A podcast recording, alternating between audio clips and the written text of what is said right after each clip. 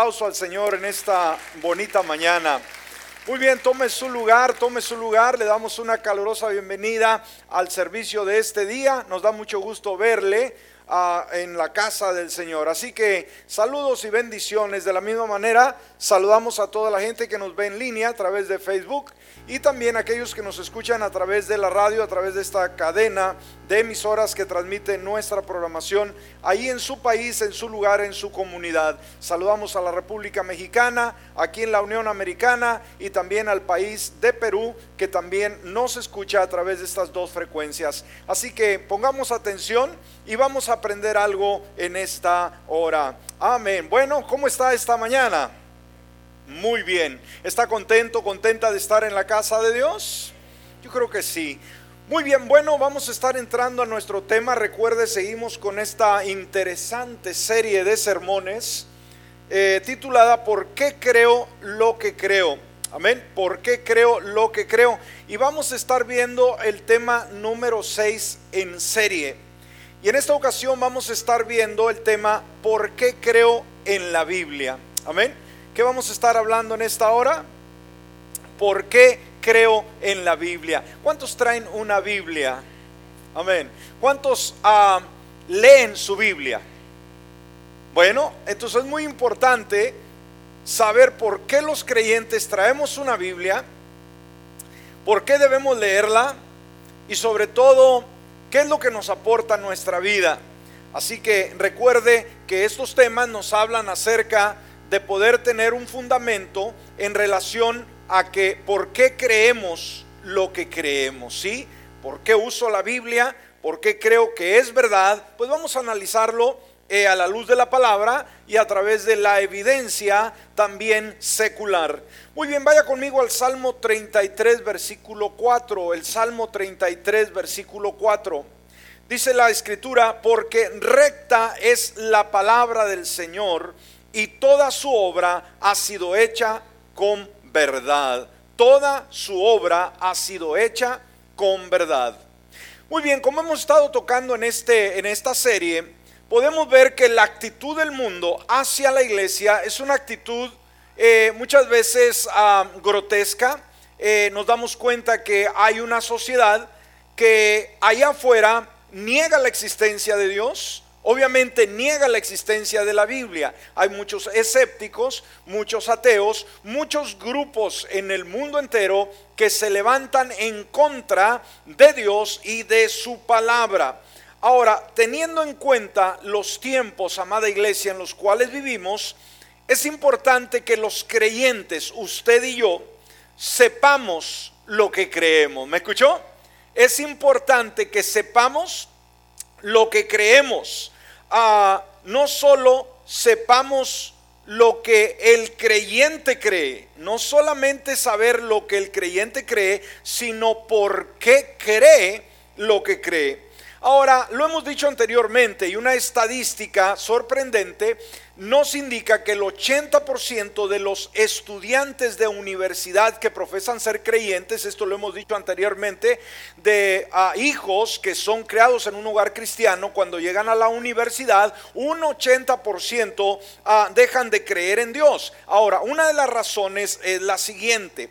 Obviamente cuando ellos estudian están expuestos ante maestros ateos, eh, maestros humanistas, y cuando estos maestros desacreditan la Biblia y dicen que la Biblia no existe, que la Biblia simplemente no es una verdad, que la Biblia simplemente es una fábula que no podemos nosotros confiar, entonces el creyente, ¿sí? Joven en este caso no tiene las herramientas para poder defender su fe y es fácilmente es engañado eh, haciéndole creer que la Biblia no es creíble. Entonces, esto es muy común y no solamente se limita a los jóvenes en la universidad, sino también a las personas adultas en los trabajos, en, los diferentes lugares en los cuales nos relacionamos con los individuos. Entonces, esto sucede, dijimos, muy a menudo porque los cristianos saben lo que ellos creen en algún momento,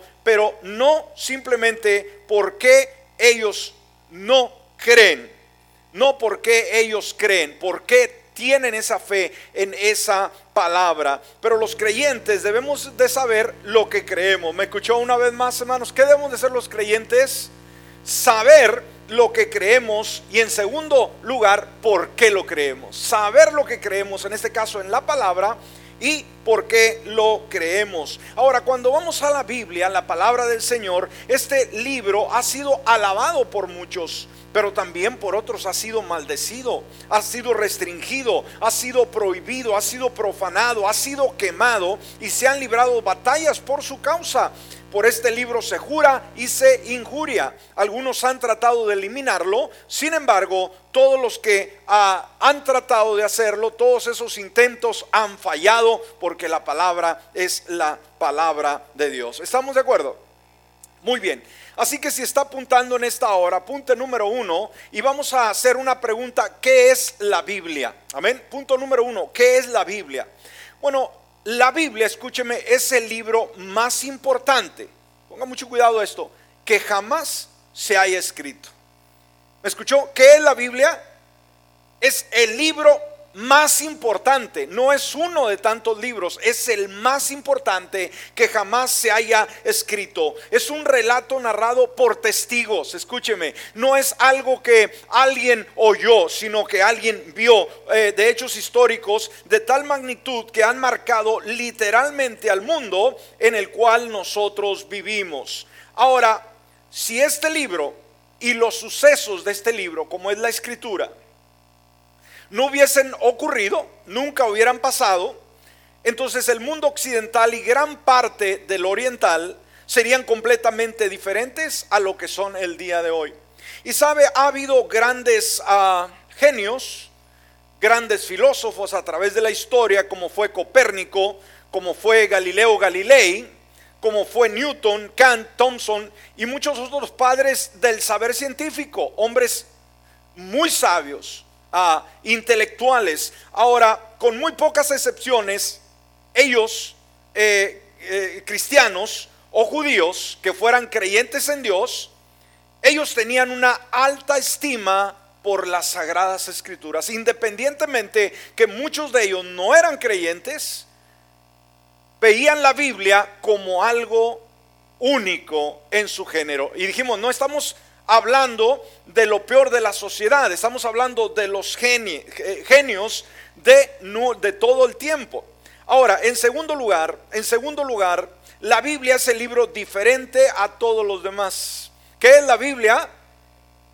Es el libro diferente a todos los demás. Ahora, este libro fue escrito en un periodo de 1500 años, escrito a lo largo de 40 generaciones escrito por más de 40 autores de todas las clases sociales. Hubieron reyes, pero hubieron campesinos, filósofos, pescadores, poetas, estadistas, eruditos, etcétera fue escrito en diferentes lugares, fíjese, no en un solo lugar, escrito también en diferentes épocas, escrito en tres continentes, en Asia, en África y en Europa, escrito en tres idiomas, en el hebreo, en el arameo y en el griego. Es asombroso que a pesar de todas estas cosas, fíjese, fue escrito en diferentes lugares, en diferentes épocas, en diferentes generaciones, en diferentes lugares, en diferentes continentes. Y es asombroso que a pesar de todas estas cosas, la Biblia tiene el mismo mensaje central. ¿Sabe usted cuál es el mensaje central de la Biblia? Jesucristo como el Salvador del mundo. No importa quién escribió, dónde escribió, en qué etapa, en qué lugar o en qué ánimo se encontraba cuando escribió, todo nos habla de Jesucristo como el Salvador del mundo. En tercer lugar, si está apuntando, por favor, este libro ha transformado el mundo. ¿Qué dije, hermanos? ¿Qué ha hecho la Santa Biblia, la palabra del Señor? Ha transformado al mundo. Mucha gente en todo el mundo lee porciones de este libro cada día. En el mundo entero, diariamente, gente lee porciones de la Biblia. Es uno de los libros más publicados e impresos en la historia del mundo. Ha sido impreso en casi todos los idiomas y cada año, desde que se escribió por primera vez, ha sido, escúcheme bien, ha sido el libro más vendido en todo el mundo. No hay otro libro, no importa que le llame o, o sea un bestseller, jamás ni un bestseller ha logrado lo que la Biblia ha logrado, las ventas en todo el mundo. Con el paso de tiempo se va publicando en más idiomas. La Biblia fue el primer libro que se imprimió en una imprenta. Escúcheme, el primer libro que se ah, pudo imprimir en una imprenta cuando fue creada, la imprenta, fue la Biblia. ¡Wow! El hombre que lo hizo, Johannes Gutenberg, fue votado recientemente como, escúcheme, el hombre más importante que ha existido en los últimos mil años. ¡Wow! La Biblia está disponible en todos los lugares del mundo, aun cuando es ilegal su lectura en algunos lugares o posesión. Está disponible en formatos electrónicos y también en CD. Ah, puedo encontrarlo en internet gratuitamente. Actores famosos y personas distinguidas lo citan continuamente. Ah, por ejemplo, William Shakespeare, que fue uno de los más ah, hombres, más intelectuales, escritores de todos los tiempos, Muchas veces citó la Biblia en sus escritos, fíjese, varias organizaciones mundiales y asociaciones se han formado por causa de este libro y su mensaje. Muchas de ellas son siglos de existencia. Ah, hoy agrupan a muchos cientos de millones de miembros. Este libro es a la vez odiado y amado. ¿Cómo es la Biblia, hermanos? Por unos es odiado, pero por otros amado una vez leído, escúcheme, una vez leído, alguien que es eh, expuesto a la palabra del Señor, es imposible permanecer indiferente ante Él porque sus afirmaciones son extraordinarias y exceden la comprensión humana. Provoca una intensa respuesta positiva o negativa, amor u odio, desde el principio ha sido pensado para esto. Es tan controvertido que se han librado guerras sobre su interpretación. Lo más importante es que muchas vidas han sido dramáticamente transformadas por este libro. ¿Y cuántos dicen amén a ello? Amén. Muy bien. Punto número cuatro, si está apuntando. Veamos razones para creer que la Biblia es la palabra de Dios. Amén. Vamos a estar viendo razones por qué creer que la Biblia es la palabra de Dios y es digna de confianza. Y vamos a comenzar en primer lugar por las evidencias internas y es lo que hemos estado haciendo a través de este tema. Vamos a ver lo que Dios nos dice, lo que la Biblia nos dice con respecto al tema que estamos analizando. Y en esta ocasión que estamos hablando de la Biblia, vamos a ver eh, como dije, esas evidencias internas, lo que la Biblia nos dice. Eh, vamos a estar viendo las evidencias internas. Y vamos a ver, en primer lugar, creo en la Biblia por su divina procedencia. Creo en la Biblia por su divina procedencia. O sea que procede de un medio divino, no de un ser humano, sino de Dios. Segunda de Timoteo, capítulo 3, versículos 16 y 17. Veamos lo que nos dice. Segunda de Timoteo, capítulo 3, versículos 16 y 17. Y mire lo que aquí nos dice. Toda la escritura es inspirada por Dios. ¿Qué nos dice la palabra? Toda la escritura, desde Génesis, Apocalipsis, toda ella es que inspirada por quién? Por Dios. Seguro que sí. Y luego, ¿qué nos añade? Y es útil. ¿Qué es la palabra, iglesia? Es útil, o sea, es buena, es benéfica. ¿Para qué? Para la enseñanza. En segundo lugar, para la reprensión. Tercero, para la corrección. Cuarto, para la instrucción en justicia. Versículo 17. A fin de que el hombre o la mujer, ¿no? El creyente ah, de Dios sea como perfecto. ¿Qué es lo que hace la Biblia? No perfecciona.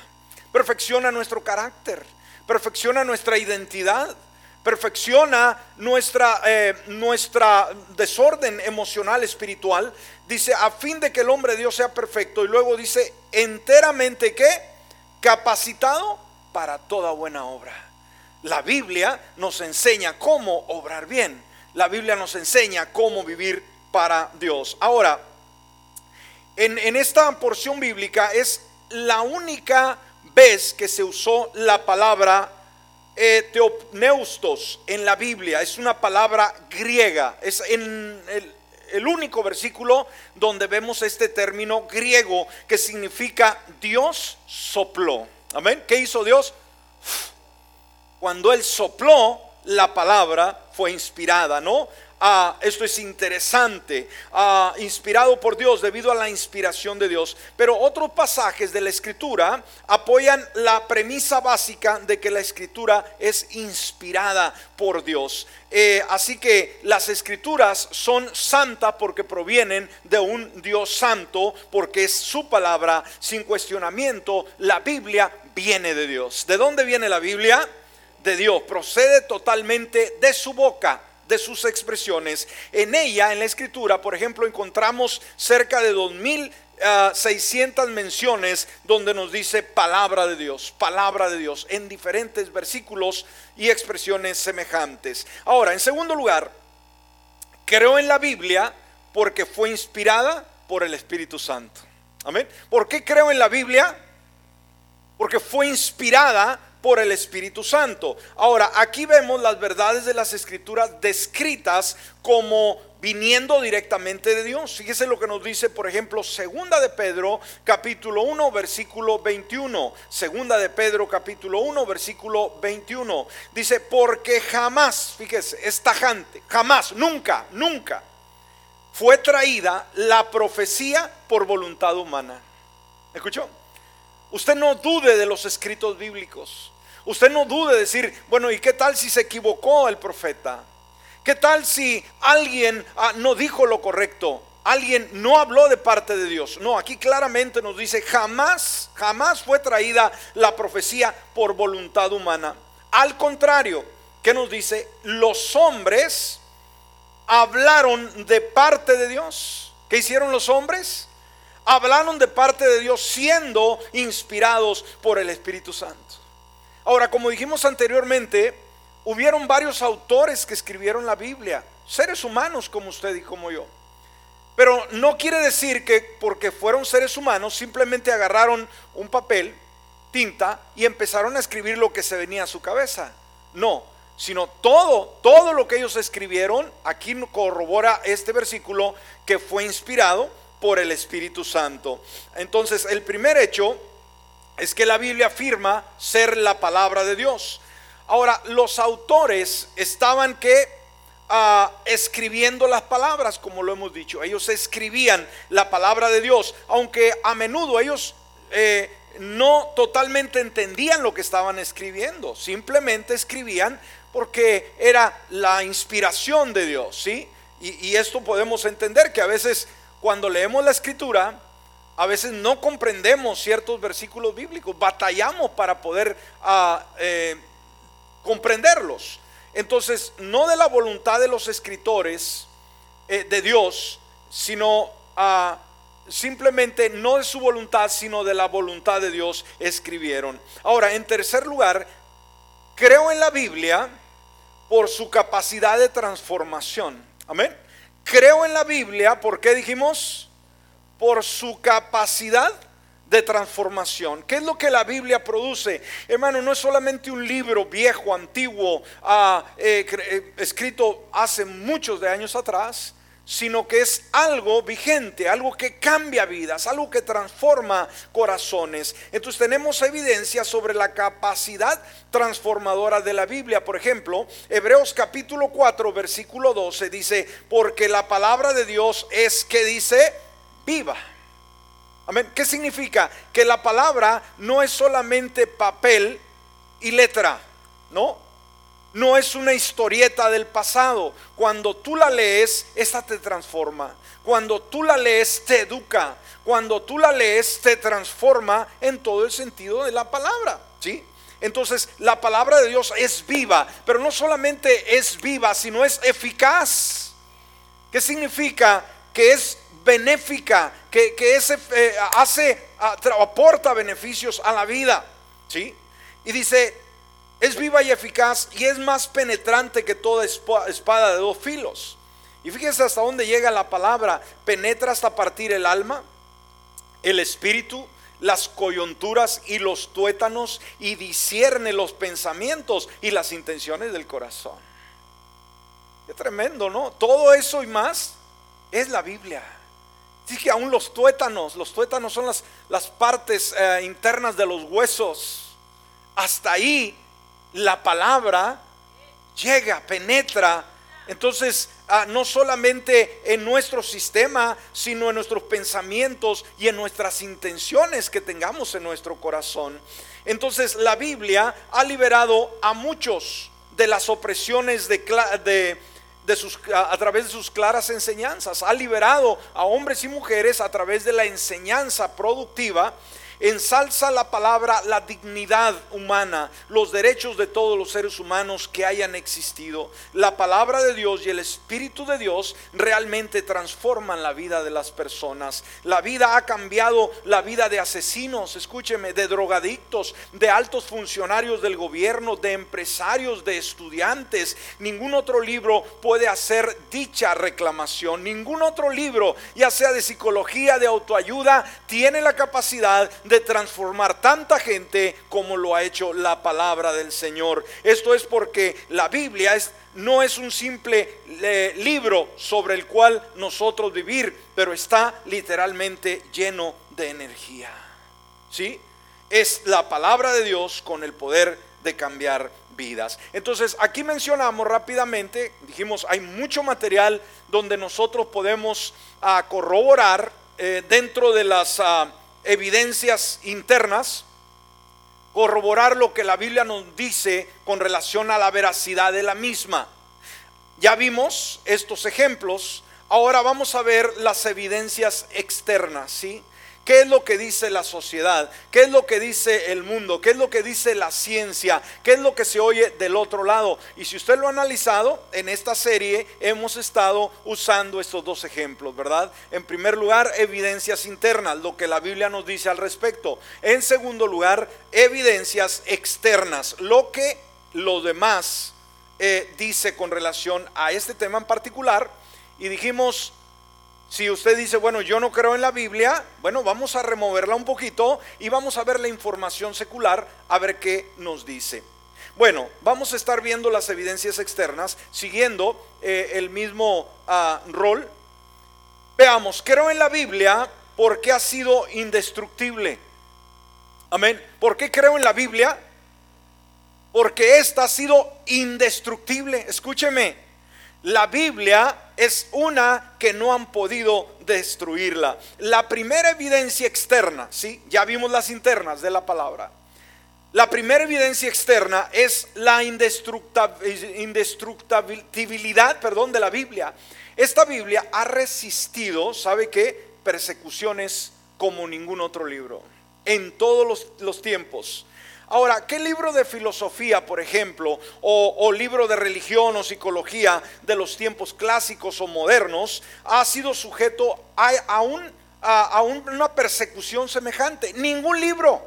No importa quién autor sea, Sí, quizás en algún lugar remoto, en, en, alguna entidad, quizás rechazaron por sus escritos las novelas, qué sé yo, pero ningún otro libro como la Biblia ha sido tan perseguido Tremendo, ¿no?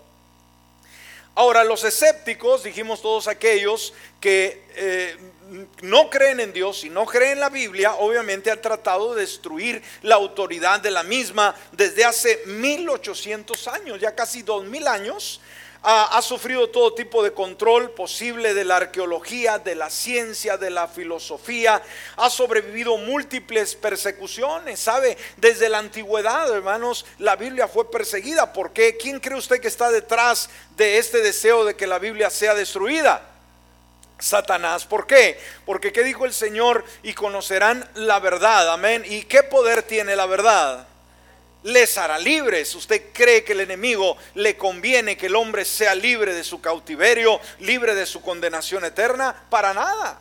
Entonces detrás de todo ello el diablo a través de los años ha tratado infructuosamente de detener la Biblia. Ha sobrevivido múltiples persecuciones y entre ellas resalta la del emperador Diocleciano, el cual en el año 303 después de Cristo dio un mandato para destruir en primer lugar a los creyentes y en segundo lugar a su libro sagrado. Este emperador romano, Diocleciano, mandó una estricta ley en todo el imperio que se destruyese a los creyentes y que se destruyese la Biblia. Él ordenó que las iglesias fueran destruidas y que las escrituras fueran eliminadas por el fuego. Y sabe, muchas copias lamentablemente de la escritura fueron quemadas, muchas de ellas. Ahora, este otro genio, como fue Voltaire, que fue un conocido escritor, fue abogado y fue filósofo, un hombre francés, escúcheme lo que él dijo en una ocasión, cuando vio la Biblia, dijo, yo le doy 100 años para que esta Biblia desaparezca de la faz de la tierra. Es como cuando sale un bestseller, ¿no? Todos lo leen. Pero ¿qué pasa con el tiempo? Está en todos los hogares. Mas, sin embargo, a los dos, tres años ya nadie sabe de ese libro. ¿Me explico? Voltaire, este hombre muy inteligente, un sabio, dijo, le doy 100 años, nada más. A los 100 años nadie va a saber lo que es la Biblia. Ahora, lo tremendo es que solamente, escúcheme bien, 50 años después de la muerte de Voltaire, o sea, no se completaron los 100 años, 50 después de que murió, la Sociedad Bíblica de Genova usó la misma prensa y casa de él para producir montones de Biblias. Hmm. Qué chasco, ¿no? Qué tremendo. Aquel que dijo en 100 años se acaba, en 50 años de que él murió, la misma prensa, la misma casa donde él vivía, ahora usó para producir montones de Biblias. Sabe, Voltaire murió mientras que la Biblia, aún el día de hoy, sigue circulando. Qué lindo. Muchos son los que han atacado la Biblia y sin embargo esta sigue permaneciendo tan sólida como una roca. Estas personas que han atacado tanto a la Biblia le han hecho el mismo daño como el que haría, escúcheme, el mismo daño los que han tratado, ¿verdad?, de detener la Biblia, es el mismo daño que hace un herrero cuando agarra el marro de hierro en el yuncle, ¿no? En la parte de hierro. ¿Qué le puede hacer usted al yuncle? ¿Sabe lo que es esa parte de hierro donde pa, pa, golpean? Bueno, lo que le hace el marro a esa pieza no le hace absolutamente nada. Así alguien dijo que así es la Biblia. Qué tremendo. A pesar de todos los ataques que ha recibido, la Biblia sigue siendo amada, sigue siendo leída y estudiada por millones de personas alrededor de todo el mundo. Solo el hecho de que la Biblia se ha mantenido firme en su autoridad después de dos mil años es otra pieza de evidencia que apoya su origen divino. Este autor, Bernard Ram, dijo, más de un millar de veces, fíjese, este, me gusta mucho este pensamiento, más de un millón de veces las campanas han anunciado la muerte de la Biblia se han formado la procesión fúnebre, se ha escrito, inscrito la lápida mortuoria y se ha leído el oficio, pero de manera inexplicable el cadáver nunca ha aparecido. ¡Wow! Uh, dale un aplauso al Señor, vamos, es su palabra. Más de un millar de veces la campana o las campanas han anunciado la muerte de la Biblia. Tin, tin, tin. Por fin la muerte, perdón, la Biblia murió se han hecho todo el proceso fúnebre, se ha comprado el cajón, se ha eh, preparado el terreno en el, panteón, sucesivamente, pero de manera inexplicable el cadáver nunca ha aparecido. Amén. Siguiente, si está apuntando. Creo en la Biblia por el reconocimiento científico de la misma. Amén. Creo en la Biblia por el reconocimiento científico de la misma. Sabe, en la Biblia, mis hermanos, cuando nosotros la analizamos, muchas veces se ha, pensado o se ha dicho que la ciencia choca con la Biblia. Y realmente es lo contrario. La ciencia corrobora la veracidad de la Biblia. Qué interesante, ¿no? Entonces los escépticos quisieran encontrar evidencias que dejen en mal a la Biblia a través de la ciencia. Pero cuando van a ella y, y le dicen, ciencia, ¿qué piensas acerca de la Biblia? La ciencia corrobora que la Biblia es verdad y es la palabra de Dios. Qué interesante. Sabe, en la escritura, cuando nosotros la analizamos, hay verdades científicas que se declaran como hechos a pesar de no ser conocidos por la sabiduría de los hombres de aquellos años. Antes de que la ciencia, los sabios, los científicos, encontraran ciertas leyes que rigen nuestra vida o ciertos descubrimientos que nos dejan asombrados, la Biblia, muchos años anterior a ello, ya nos hablaba de ello. Hmm, qué interesante, ¿no? Estos hechos se mencionan con toda naturalidad cientos de años antes del ejercicio de la ciencia moderna. Los escritores bíblicos solo podrían haber sabido de estos hechos por la revelación divina. ¿Sabe algo sumamente interesante? Son los siguientes ejemplos que vamos a ver en la escritura, que fueron escritos, fueron leídos mucho tiempo antes de que se descubrieran estas verdades científicas. Por ejemplo, la Biblia anticipaba desde muchos años atrás que la tierra era redonda. ¿Escuchó? Anteriormente la gente pensaba que la tierra era cuadrada. Tenían diferentes ideas, ¿no? Hasta que ya vino la ciencia y corroboraron hoy en el día, eh, perdón, el día de hoy podemos ver imágenes, ¿no? A través de los diferentes medios y podemos ver la tierra cómo gira, su, tamaño, su dimensión, la forma en que ella gira.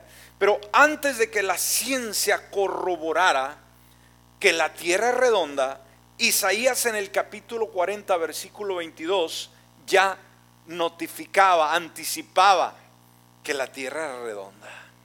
¿No le impresiona esto, hermano?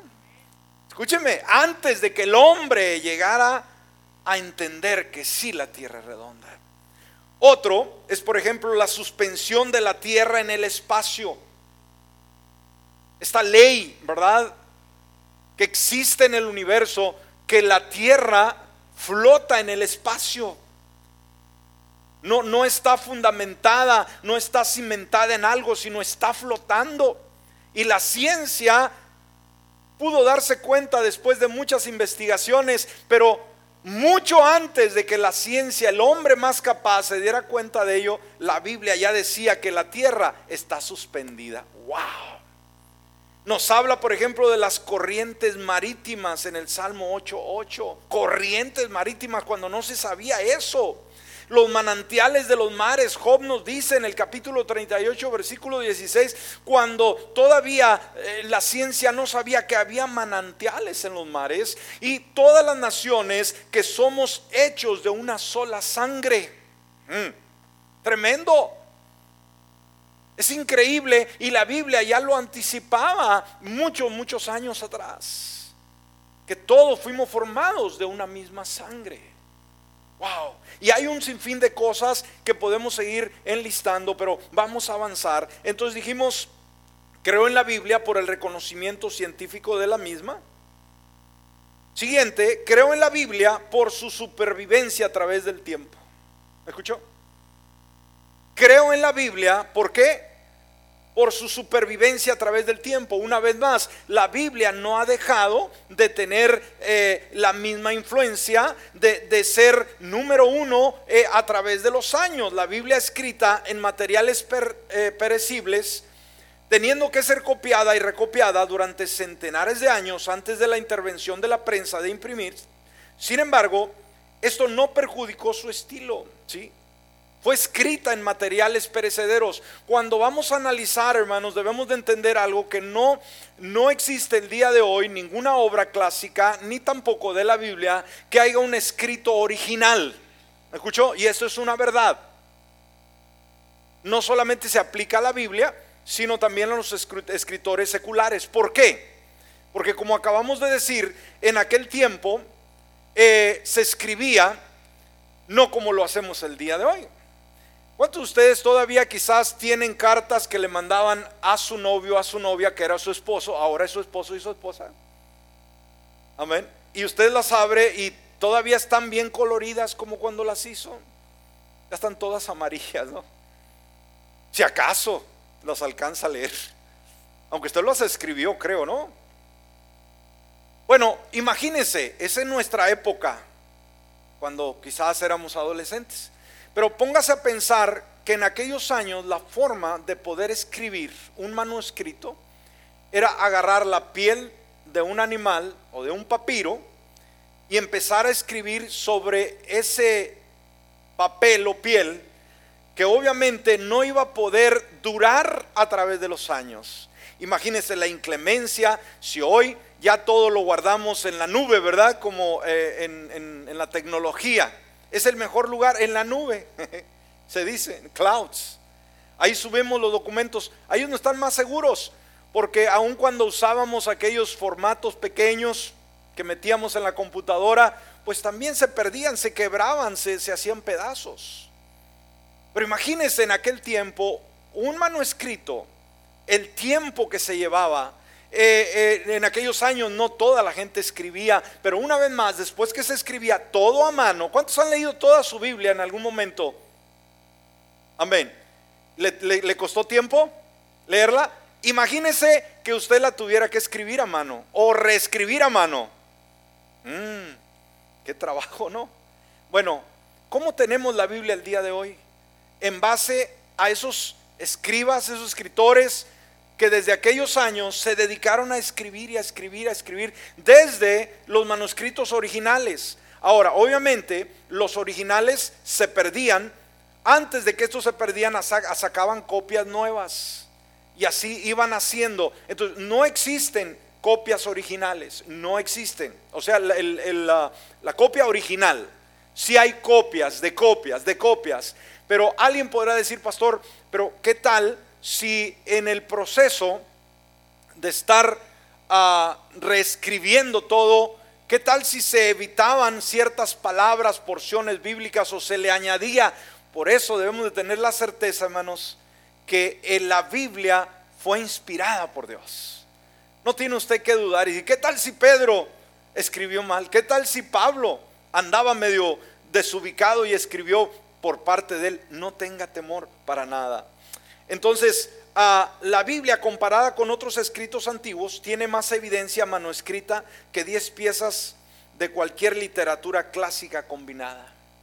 Cuando vamos a los registros, a decir, bueno, pero ¿será que hay copias de, los originales? Sí los hay. Dijimos, muchos escritos clásicos seculares no existen ya copias. La Biblia, sí. Este autor ah, de gramática, A.T. Robertson, escribió, existen unos ocho mil manuscritos de la Vulgata Latina y cuando menos mil de las otras versiones primitivas. Existen unos cuatro mil manuscritos griegos y tenemos trece mil copias manuscritas de porciones del Nuevo Testamento. Además de todo esto, gran parte del Nuevo Testamento puede reproducirse de las citas de los escritores cristianos primitivos. Entonces, imagínense algo, hermano, que debe animarnos también, en vez de desanimarnos, es este hecho que como la Biblia fue preservada a través de los años, no lo pudo hacer el hombre, ¿me escucha? No lo pudo hacer una sociedad, tuvo que ser la intervención de Dios. Nadie más. Ese libro hubiera quedado en el olvido. Pero sabe, el día de hoy tenemos estos textos. Este autor, John uh, Warwick Montgomery, dice que el manifestarse escéptico respecto del texto resultante de los libros del Nuevo Testamento equivale a lanzar a la oscuridad a todos los clásicos de la antigüedad, pues ningún documento del periodo antiguo está tan bien respaldado ah, bibliográficamente como el Nuevo Testamento. No hay otro que esté tan respaldado con escritos, ¿sí? De la antigüedad que, que ningún otro libro. Este Bernard Ram habla de la precisión y número de la autoridad manuscrita bíblica. Él dice, los judíos lo preservaron como ningún otro manuscrito ha sido preservado jamás. Algo que aquí entra, hermanos, lo que nosotros le debemos a los judíos. A los judíos les debemos tanto. Debemos de bendecirlos. La Biblia nos dice que bendigamos a Israel, a Jerusalén.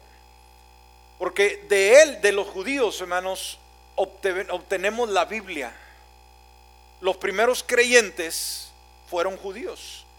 Y los que escribieron la Biblia, la mayoría fueron judíos, y los que preservaron la Biblia fueron los judíos. Gracias a ellos tenemos el día de hoy este testimonio. Los judíos lo preservaron como ningún otro manuscrito ha sido preservado jamás. Ah, ellos llevaban, fíjese, rigurosamente, fíjese, cuando ellos escribían, llevaban la cuenta de cada letra. Escúcheme, no solamente escribían por escribir, de cada sílaba, de cada palabra y párrafo. Tenían clases especiales de hombres dentro de su cultura cuya exclusiva misión era preservar, escúcheme, segundo, transmitir estos documentos con fidelidad prácticamente perfecta. O sea, no eran, no y se va, escríbele y aviéntalo por ahí. Había escuelas que preservaban la calidad del escrito. Ahora, ¿quién contó jamás, por ejemplo, las letras, las sílabas, las palabras de, de Platón, de Aristóteles, de estos grandes filósofos? Nadie. Pero estos tuvieron el cuidado. En relación con el Nuevo Testamento existen alrededor de 13 mil manuscritos completos e incompletos en griego y en otros idiomas que han sobrevivido desde la antigüedad. Ninguna obra clásica de la, de la antigüedad cuenta con tal respaldo. ¿Me escuchó? Ninguna obra clásica de la antigüedad tiene un respaldo como lo tiene la Biblia. Wow, qué interesante, ¿no? Así que hay mucha evidencia para poder creer en la Biblia, que es la palabra de Dios. Vamos a detenernos, el tiempo ya no nos da. El último que traía aquí es creo en la Biblia por sus evidencias arqueológicas. Lo que se ha encontrado, eh, han, han verificado que lo que se narra en la escritura sí fue real. Han excavado de los tiempos ruinas de los tiempos de David, de Salomón, de los reyes sucesivamente. Entonces vamos a, creer a que tenemos una, una, palabra que la, podamos, que la podemos confiar, que es veraz, que es pura. Usted no dude de ella, crea y esta continuamente le transformará. Póngase de pie. Ah, hubieron hombres y mujeres a través de los años, hermanos, que preservaron este libro maravilloso. Como ya vimos, la persecución se levantó en contra de este santo libro, queriéndolo borrar de la faz de la tierra. Pero hubieron hombres y mujeres que dieron su vida, que los escondieron, que los preservaron para que usted y yo tuviésemos una copia. ¿Cuántos de ustedes tienen de perdido una copia de la Biblia? Levante su mano. Y puede ser en papel, impresa, o puede ser digital. Amén. Aquí no vamos a entrar en detalle decir, no, no, es que la Biblia tiene que ser la, la de papel. Hmm. Si vivimos otros 50 años, hermanos, va a ver cómo la Biblia va a ser transformada. Ahora, ¿Es una desventaja que esté de una forma digital? Al contrario, nos ayuda tanto tenerla. Y gratis, ¿verdad? Para que la podamos obtener. La pregunta es, la pregunta del millón. ¿Cree en esa Biblia? Segundo, ¿la lee? ¿Con qué tanta frecuencia? Esa es la gran pregunta. ¿No cree usted que aquellos que dieron sus vidas, aquellos que escribieron, que quedaron ciegos, que ah, ah, perdieron ahí su vida, tal vez murieron escribiendo para que usted y yo tuviera una copia? ¿Usted cree que se sentiría muy contento de que nosotros como creyentes no leyésemos este libro? Sería una vergüenza para ellos.